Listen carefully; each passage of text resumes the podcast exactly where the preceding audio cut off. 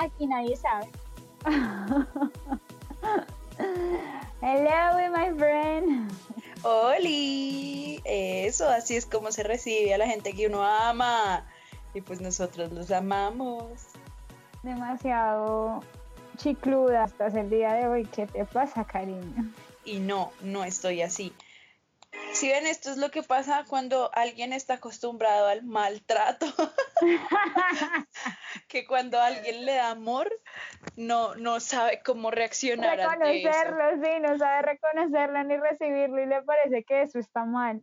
Ay, yo no soy una persona que reciba maltrato y acepte el maltrato. Oye, amiga, ¿qué te pasa?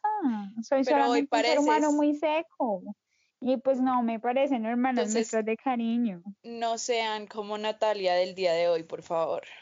Hay días que ella se amanece como, saben, llevamos como 13 años de amistad. A ella se le envenena la boca cada que me dice te amo. Es como, lo hace muy poco porque porque no le, no le fluye. Y yo la entiendo y así la amo y así la acepto porque yo sé que no todo mundo es igual.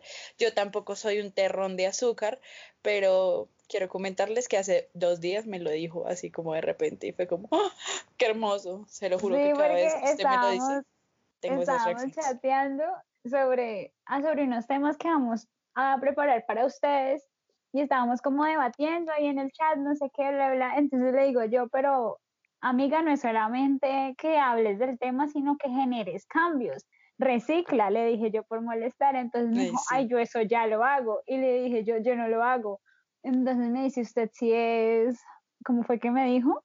No me acuerdo. Creo que fue algo así. Como, tonta, pero yo le dije, como, ay, tan boba. Como tonta o algo así. Yo dije, pero esta tonta te ama. Ay, no, se puso. Tierno.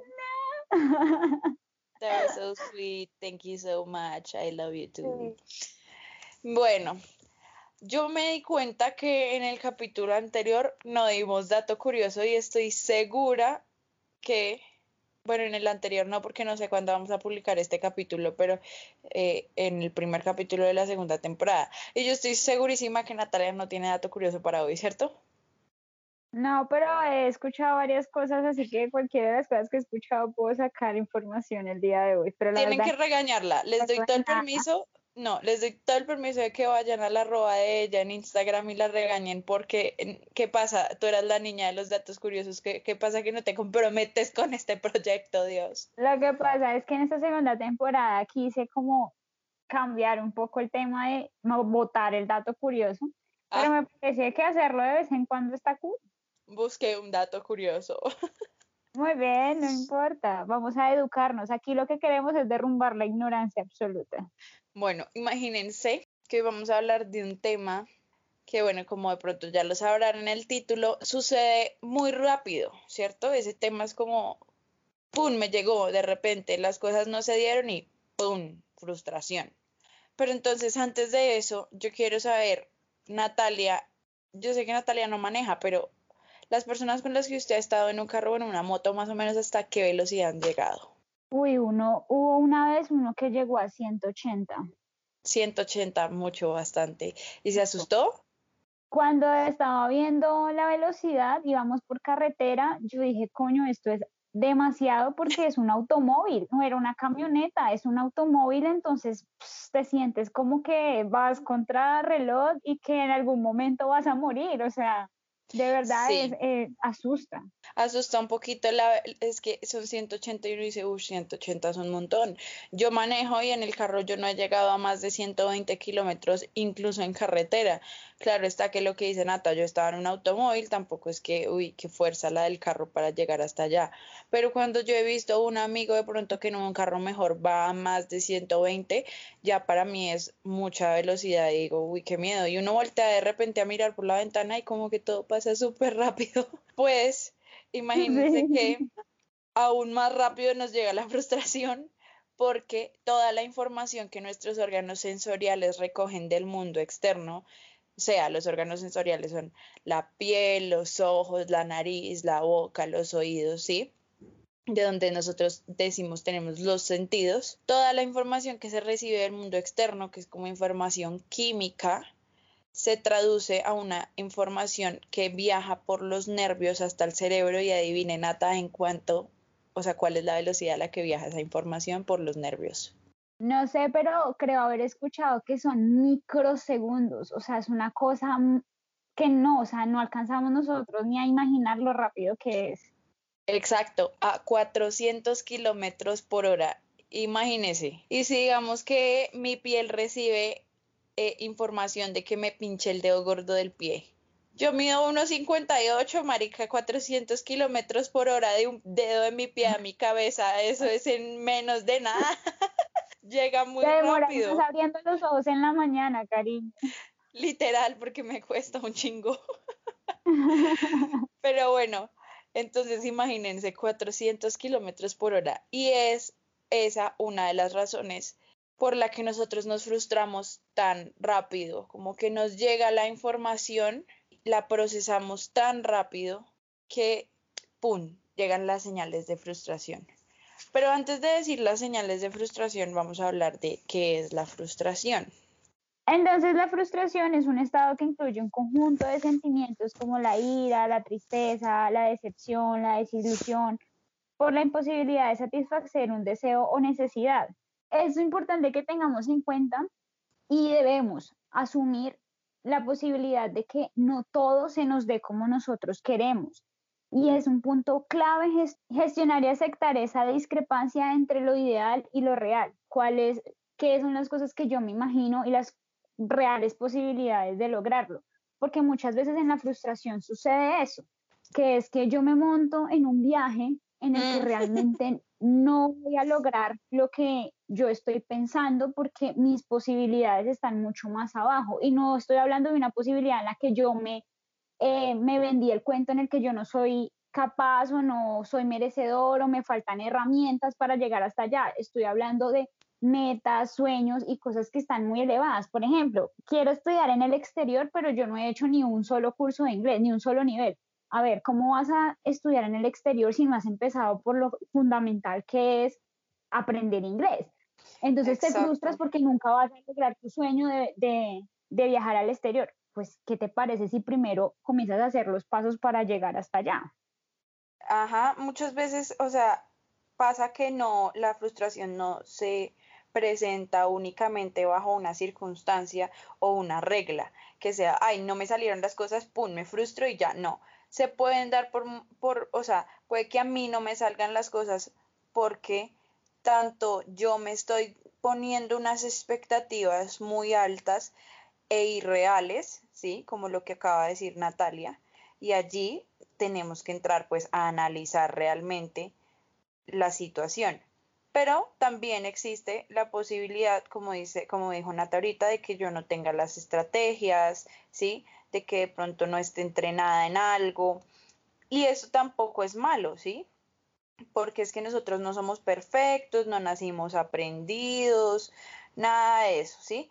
Entonces puede pasar y puede llegar el momento en el que eh, me enfrento a una situación en la que yo no tengo suficientes estrategias para, eh, como dice Nata, sortearla de la mejor manera. Y está bien allí, pues aceptar que no tengo esa capacidad y seguir adelante buscando una solución, que de hecho ese es uno de los pasos de una estrategia que les traje el día de hoy, pero no me voy a adelantar. Porque antes de eso, pues hay que hablar de las señales. ¿Cómo sé yo que soy intolerante a la frustración?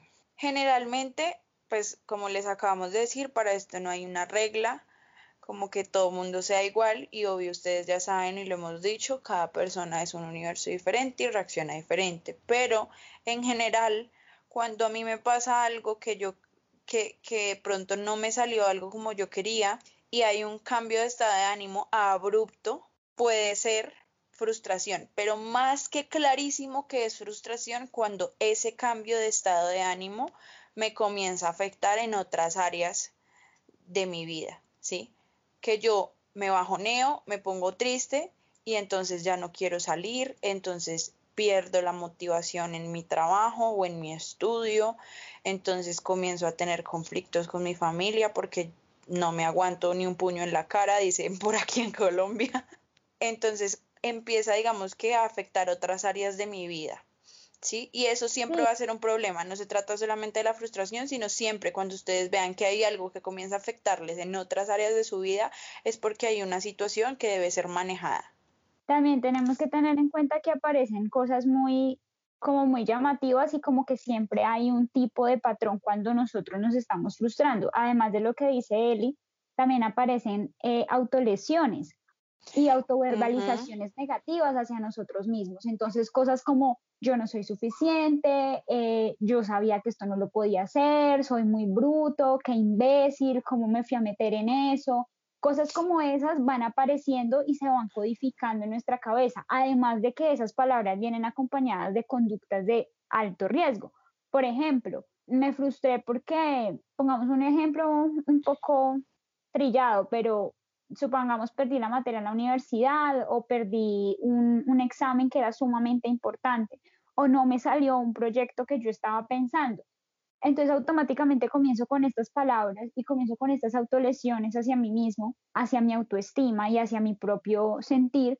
Y luego de eso cojo una conducta como, bueno, entonces me voy a tomar para olvidarme de esto o no, me voy a tener sexo para olvidarme de esto, o voy a llamar a yo no sé quién para olvidarme de esto. Entonces siempre hay como una vía de escape. Y si no te, en, no te encierras en tu habitación a llorar durante tres días, al autolesionarte, al lacerarte, a darte látigo por lo que pasó, haces otra cosa que es escapar del problema buscando siempre como la misma salida. Por lo general es el mismo patrón, por lo general siempre tienen la misma vía de escape porque es la que les eh, ocasiona ese alivio. exacto, es como que eso ya cada quien lo tiene. Hay muchos mecanismos de afrontamiento, hay unos que no son tan sanos como otros, pero qué tan sano sea uno u otro depende mucho de la situación y de cómo estés manejándola. Entonces, ser un poco evitativo no está mal si, digamos, la situación es que mi marido me pega. obvio, me voy me voy, evitación total, evito a ese hombre y es un mecanismo, Dios mío, que ojalá todas las mujeres en esa situación lo usaran, pero eh, cada vez que quiero sentirme mal, que, eh, perdón, cada vez que, que tengo un problema, me siento mal y quiero llorar, entonces me ocupo para no llorar. No está tan bien, porque acuérdense que todas las emociones son necesarias.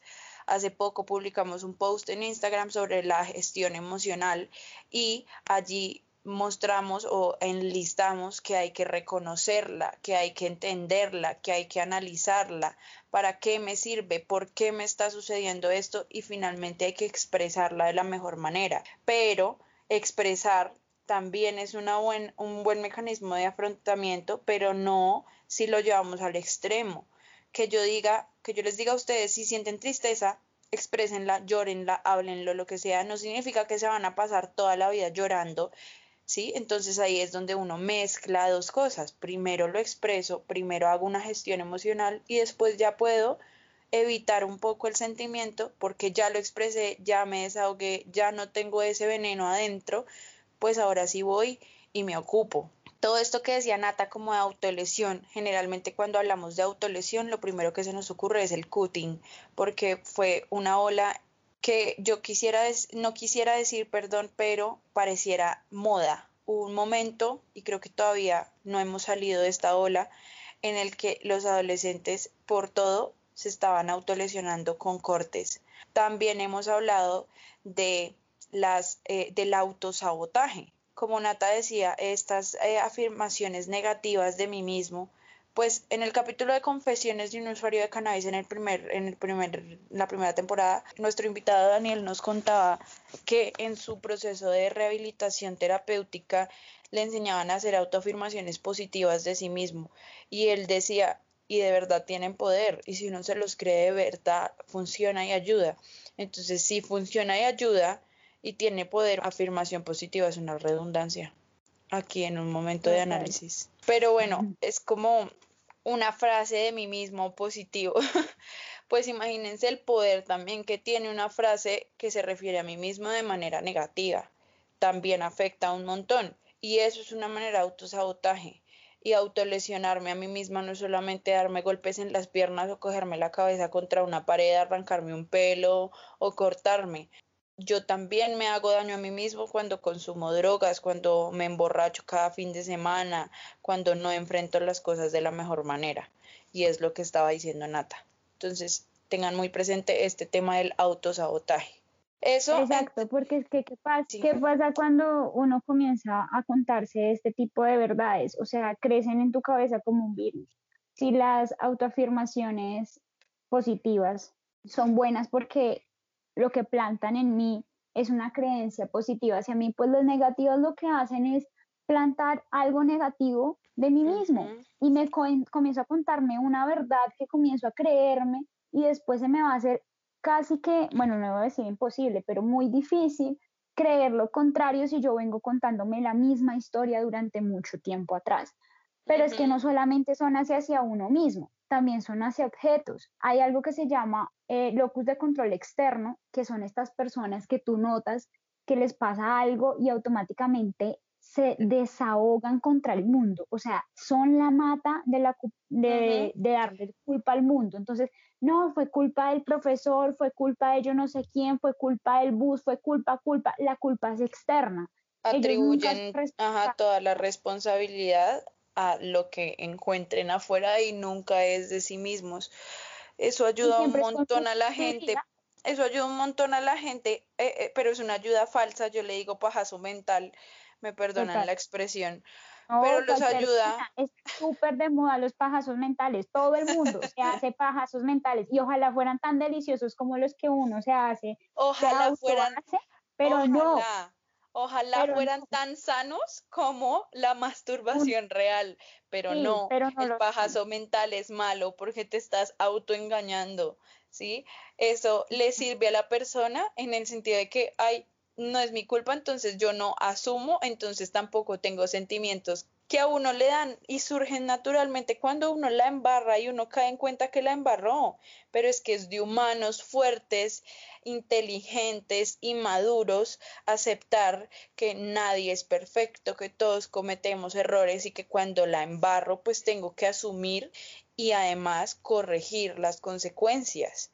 Entonces, a mí me causa mucha curiosidad estos personajes. Últimamente me ha pasado mucho que me he encontrado con un personaje así y es muy chistoso porque es que, digamos, yo desde mi profesión sobreentiendo lo que está pasando, ¿sí? O sea, entiendo que es una persona que tiene el locus de control externo muy alto, o sea, literalmente me ha culpado a mí de situaciones que son responsabilidad de sí mismo o son responsabilidades compartidas. Pero luego hay otro, otro momento en los que se sienta y toma partido y responsabilidad de lo que está pasando, pero eso le dura un par de segundos. O sea, como que, bueno, sí puede ser que se haya hecho y se responsabiliza de su parte y luego dice, no, pero, culpa es tuya. Y uno como... Momento de lucidez, pero fugaz. Fugaz, o sea, no es una cosa que realmente se crean, es que literalmente todo es culpa del mundo de la situación y eso es gravísimo porque es otra forma de afrontamiento porque seamos sinceros, cuando yo le atribuyo la culpa al exterior, pues generalmente lo que yo sienta con esa situación disminuye, entonces yo ya me siento un poco más estable. Sin embargo, no es la forma correcta de afrontar la situación. Exacto. Y bueno, todo esto que hemos hablado son señales, pues no las hemos enlistado una a una, pero estoy segura que el que escuche y, le haya pasado dirá, uy, pues pucha, sí, me siento aludido, me siento eh, identificado en este momento o identificada, identificada de, hoy en día está muy, muy de moda lo del lenguaje inclusivo, no es que nosotras no estemos de acuerdo, es que estamos poco acostumbradas a usarlo, nos disculpan. Finalmente, todo esto genera que nosotros nos sintamos estancados, que no hay salida. Miren, esto nos ha pasado a Natalia y a mí últimamente un montón con el tema laboral, porque recién egresadas, pues digo recién, pero ya ha pasado un tiempo. Y a pesar de que hemos tenido nuestros, nuestras experiencias laborales, sí, porque Natalia tiene experiencia con niños en algún momento, eh, con también eh, poblaciones vulnerables, ¿no? Y yo tengo experiencia en clínica, en centros de rehabilitación de adicciones, pero digamos que han surgido cosas que no, por motivos eh, personales nos ha tocado no continuar en estos trabajos y finalmente el, en este momento pandemic time, toda la situación colombiana, para los que saben, Colombia, viven acá, pues es un, un país en donde recién egresado te piden tres años de experiencia, pero no te dan la oportunidad de generar esa experiencia. Entonces eso nos ha frustrado un montón y llegamos a un punto en el que si no lo gestionamos de la mejor manera, ¿qué pasa? Sentimos, nos sentimos estancadas y llegan estos pensamientos e ideas irracionales de, por ejemplo, no voy a conseguir trabajo nunca, me voy a morir de hambre, eh, esto va a ser imposible, me va a tocar quedarme toda la vida haciendo otra cosa er, y no es verdad y es como que hay un momento en el que ambas nos decimos, a veces cuando la crisis es mía o a veces cuando la crisis es de Nata, es como que la otra, hey, tranqui, respira un momento y contrarrestemos lo que decíamos ahorita, lo ideal con la realidad. Claro, lo ideal sería estar en este momento trabajando en una multinacional en una, o en una, no sé, en una empresa sin ánimo de lucro a nivel mundial, pero ¿cuál es la realidad? La realidad es que estamos aquí, eh, acabamos de salir, estamos jóvenes, nos queda toda la vida por delante, hay que lucharla, pero es un proceso, pero no significa que nos vayamos a quedar estancadas. Y ese es un punto, digamos que muy importante, por eso Nata decía, es primordial la gestión de esta discrepancia entre lo ideal y lo real. Sí, además de que no es solamente eso, ¿no? Podemos también tener digamos, en casos de que no sea muy grave, eh, la frustración sea por cosas un poco sencillas. Digamos que en nuestro caso el tema laboral pues es una cosa que generalmente no depende de nosotras, o sea, nosotras podemos tocar 52 mil puertas, eso no quiere decir que alguna de esa ventana se abra. Simplemente lo único que podemos hacer es intentar estudiar más, eh, capacitarnos, hacer cursos e, y esperar que algún día suceda. Pero cuando son cosas que realmente yo puedo solucionar o puedo tener un poco más de control, pues hay frases que podemos volver la frase llave. O sea, supongamos llega esta frustración, ese sentimiento de tristeza, de desasosiego, que no sé qué hacer, y luego, bueno, está bien, no todo es culpa mía, hay cosas que yo no puedo controlar, eh, ¿qué puedo hacer? Entonces ahí automáticamente lo que haces es entrar en un estado de, realidad, como dice Eli, o como me gusta decirlo a mí, de enfriamiento de la emoción, en el que tú ya puedes como tranquilizarte y ver las cosas desde otra perspectiva. O sea, no te estás hundiendo, hay cosas que pasan, pero hay formas de afrontarlo y de, de solucionarlo. Exacto. Yo creo que esto ya lo habíamos dicho en algún momento, creo que también en el capítulo de Eliana versus Natalia de la primera temporada, que hay que aceptar que no tenemos el control de todo, pero sí tenemos el control sobre nosotros mismos y cómo, pues, sobre cómo nosotros reaccionamos ante esas cosas. Entonces, vamos a la parte de las estrategias. Bueno, muy bonita la definición, muy bonita la descripción y ahora qué hago. Sí, sí, ya identifiqué que soy una persona poco tolerante a la frustración. Yo traje seis pasos para manejar la frustración, porque así como tenemos que aceptar que no todo lo podemos controlar, también tenemos que aceptar que no podemos vivir una vida sin miedo y sin frustración, ¿sí? Esas cosas están y están para algo y, y, siempre, generalmente ese algo es movilizarnos después de sacarnos de una zona de confort en la que estamos y que nos hace daño, aunque creamos que, que no nos hace daño porque estamos bien ahí y relajados y súper chévere y se siente bien pero pues no vamos a vivir sin ella. Entonces, ¿qué hacemos? Aprender a vivir con ella y a manejarla. La frustración se puede manejar de muchas maneras. De hecho, hay muchas técnicas que se utilizan en ansiedad y que también pueden utilizarse en frustración, ¿sí? Y bueno, ustedes saben que las técnicas son como universales cualquiera que ustedes sientan que de pronto con, ansiedad también les pueda funcionar con frustración, bien sea, eh, bienvenido sea, perdón, igual ya se los hemos dicho muchas veces, si ustedes sienten que esto está trascendiendo, es, y, a ver, vuelvo y lo repito, es de fuertes, es de maduros, es de humanos aceptar que no puedo con esto. Entonces, si ustedes sienten que esto trasciende, por favor, busquen ayuda de un profesional, ¿ok? Eh, esta estrategia que voy a mencionar eh, son seis pasos que mencionó un colega, Cristian Núñez, en su canal de YouTube. básicamente eh, sirve para trabajar con una frustración a la vez, ¿sí? ¿Por qué digo esto? Porque puede que muchas veces algo nos esté frustrando, pero ese algo se desglose o se divida en pequeñas partes y allí es donde tenemos que ver que hay que trabajarlas una a una, pues como para enfocarnos bien, saben cómo organizar el tema y, no es el que mucho abarca, poco aprieta. Entonces, el primer punto es nombrar esa causa. ¿Por qué digo nombrarla? Porque es que muchas veces ni siquiera logramos identificar por qué estamos frustrados. Entonces tenemos que sentarnos a hacer ese proceso de análisis y decir, bueno, ¿qué es puntualmente lo que a mí me está haciendo sentir de esta manera?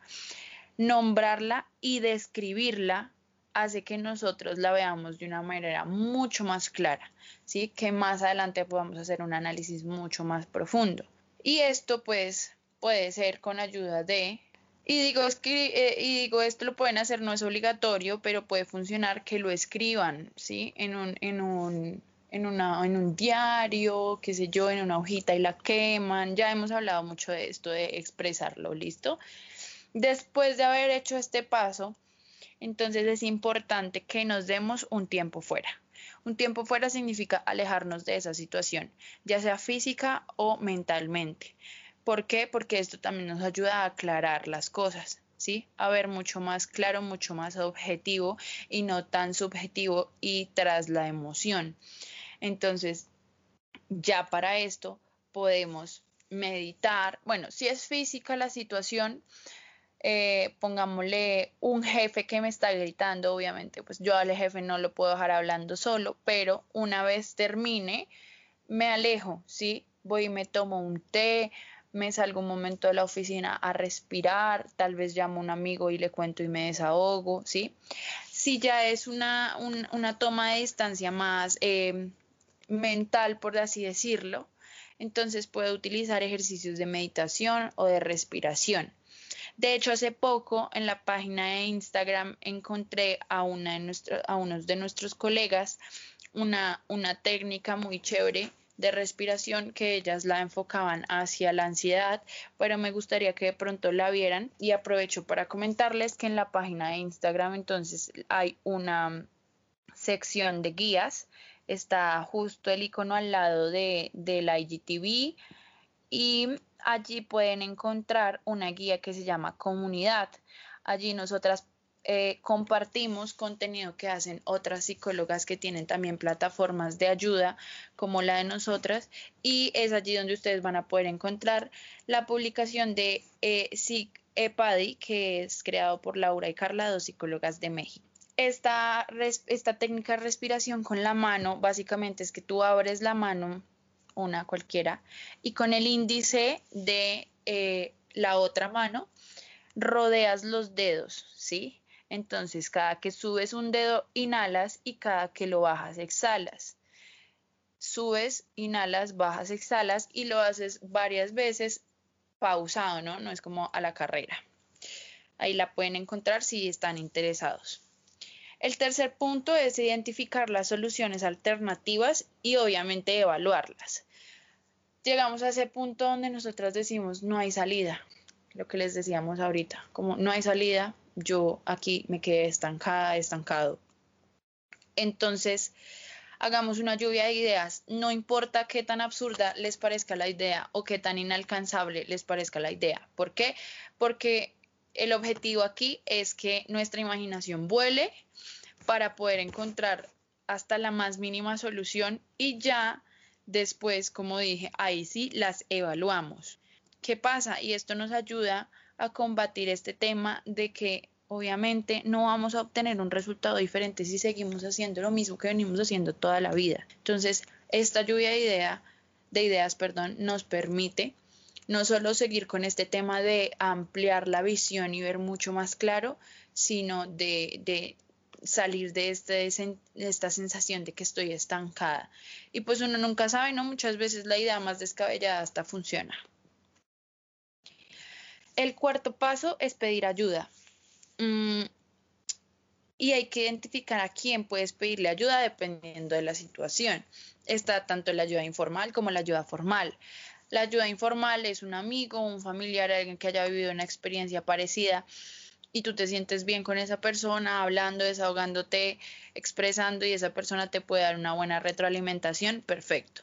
Pero está también la ayuda formal que se refiere a los profesionales en este tema. Y no solamente hablo de coach, eh, ni de psicólogo, ni de counselor, nada de eso, sino que también si de pronto mi situación es, por ejemplo, un problema jurídico, pues voy donde un abogado, ¿sí? Pero si además esto también me está afectando emocionalmente, pues además donde el abogado también voy donde el psicólogo, ¿sí?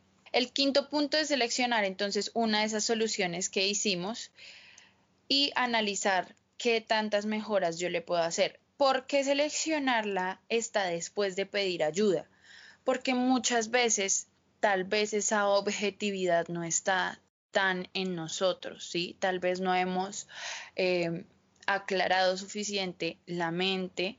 Entonces, eh, este amigo, este familiar o este profesional me puede a mí ayudar a ver las cosas desde otro punto de vista y tomar la decisión final.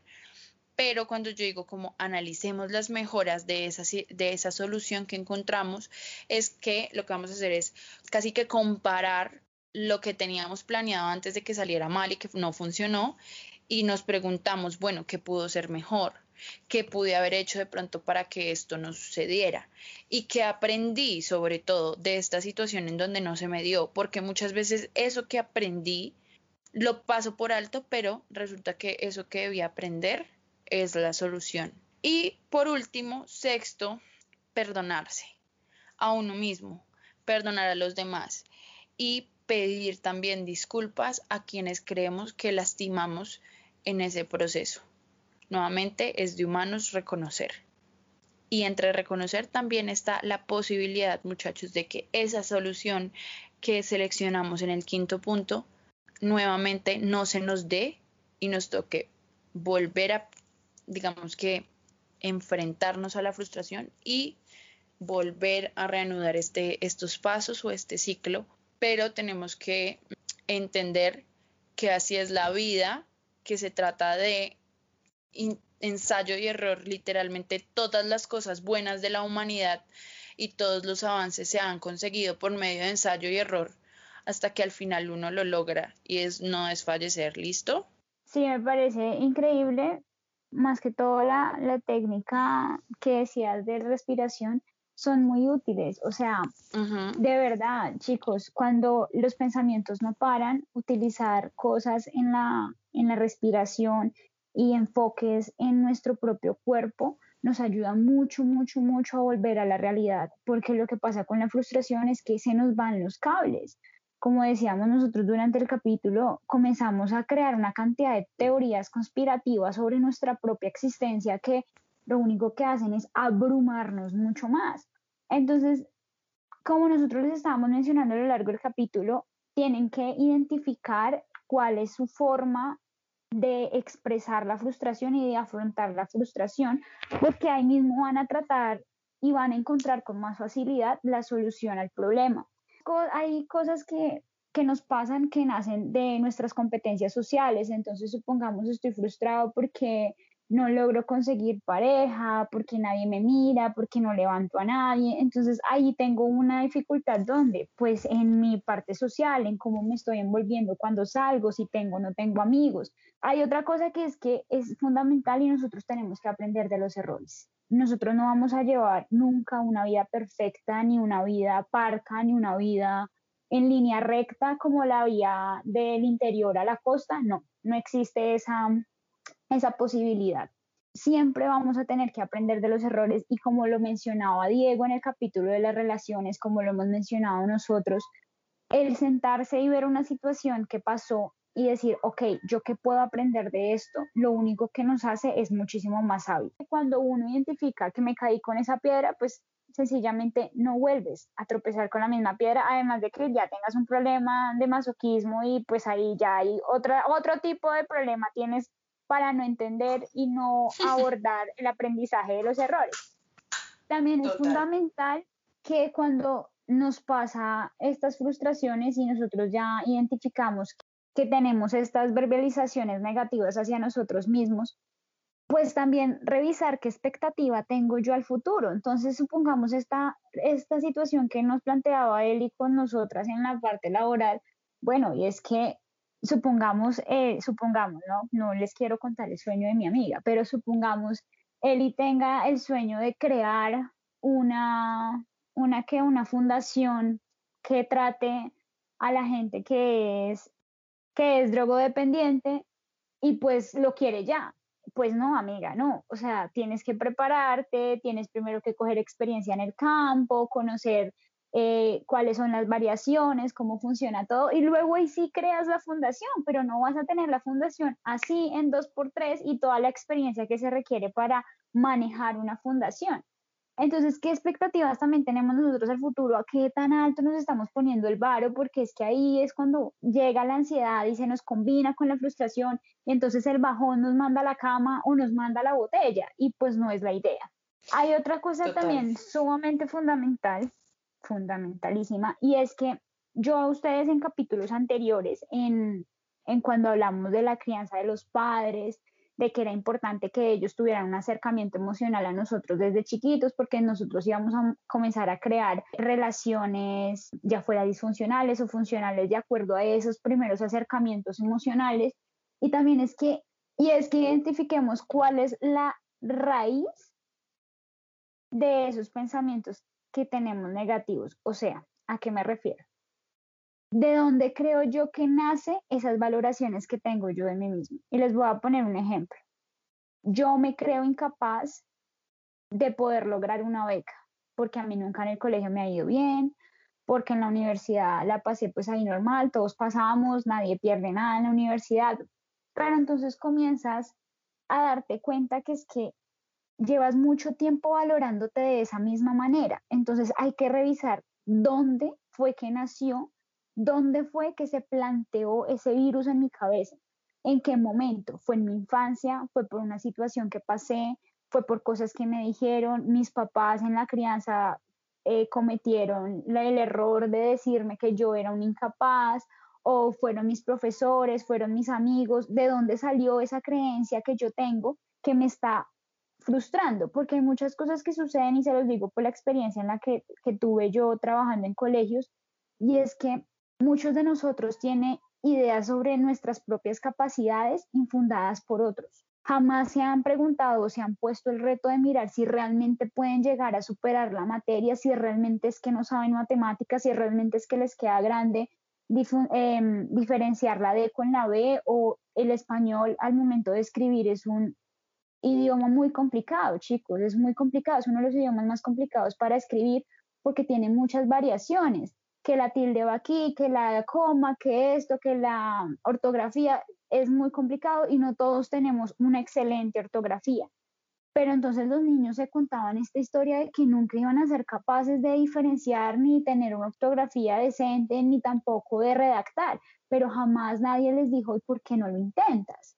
¿Saben? Entonces hay que buscar la raíz de, ese cuestionamiento y comenzar a fortalecer y cambiar con todas las otras herramientas que Eliana nos dio, cambiar ese autoconcepto, esa aceptación, comenzar a construir la autoestima mucho más fuerte para que este tipo de situaciones que nos están derrumbando ya no lo hagan con la severidad que lo están haciendo, sino como Eli lo dijo, no hay vida sin frustración pero no tiene que ser la vida una frustración. Entonces, creo que aquí les dejamos información muy valiosa, creo que pueden tomar muchísimas herramientas de todo lo que dijimos.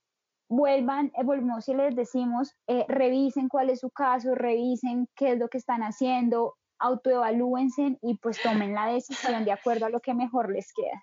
Oigan, al fondo se escucha la, la, la de la mazamorra, nos perdonan, ¿no? Pero pues, you know, Latino Game. Colombia 2.0, esto es lo que nos profundo. Esta es Colombia. Pero bueno, otra cosa que, volviendo al tema y dejando la cháchara, que quiero decirles es, papitos que nos escuchan, por favor, enseñarles a sus hijos desde el inicio a tolerar la frustración, porque no, no, no tenemos que esperar a que sus hijos crezcan y, y, se enfrenten a una cosa bien heavy a sus 17, 18 años estén escuchando este podcast u otro. No, por favor, enseñémosle a los niños desde el inicio que no todo se puede conseguir y no es solamente como enseñarles estrategias para para enfrentarse a la frustración, sino eh, también enseñarles eso, que no todo se puede conseguir, que no siempre puedes tener el juguete, que no siempre puedes tener el capricho, porque es que lo vi mucho últimamente en amigos, en compañeros que de pronto sus papás en un intento de, de llenar vacíos por problemas familiares cuando ellos estaban niños, los llenaban de cosas y de repente Dios no lo quiere, me, digo Dios porque yo soy creyente, pero cada quien, you know, de repente el mundo no lo quiere y papá falta, papá fallece o papá entra en quiebra, miren esto que pasó de la pandemia, o sea, se muere cantidad de gente, queda en quiebra cantidad de gente y los niños no saben enfrentarse a lo que es una vida sin lujos, a lo que es una vida sin caprichos, a lo que es una vida en donde a mí me digan no donde me digan, eh, tu hoja vida fue rechazada. sí, entonces, por favor, enseñémosle a los niños desde chiquitos a gestionar emociones para que se enfrenten a la ansiedad, a la depresión, a la, a la frustración. Y bueno, muchachos, creo que es todo por hoy. ¿no? No, darles las gracias a todos. Recuerden síganos en la página de Instagram, arroba aquí nadie sabe, raya al piso coméntenos, déjennos todo su amor, respondan las historias y nada, muchas gracias chicos por escucharnos y por estar pendiente de este podcast después del parón que tuvimos a final de año. Pero pues es que merecíamos vacacioncitas, como todos. sí, yes. bueno, muchachos y muchachas, muchas gracias. Los amamos. Besitos. Chao. Chao.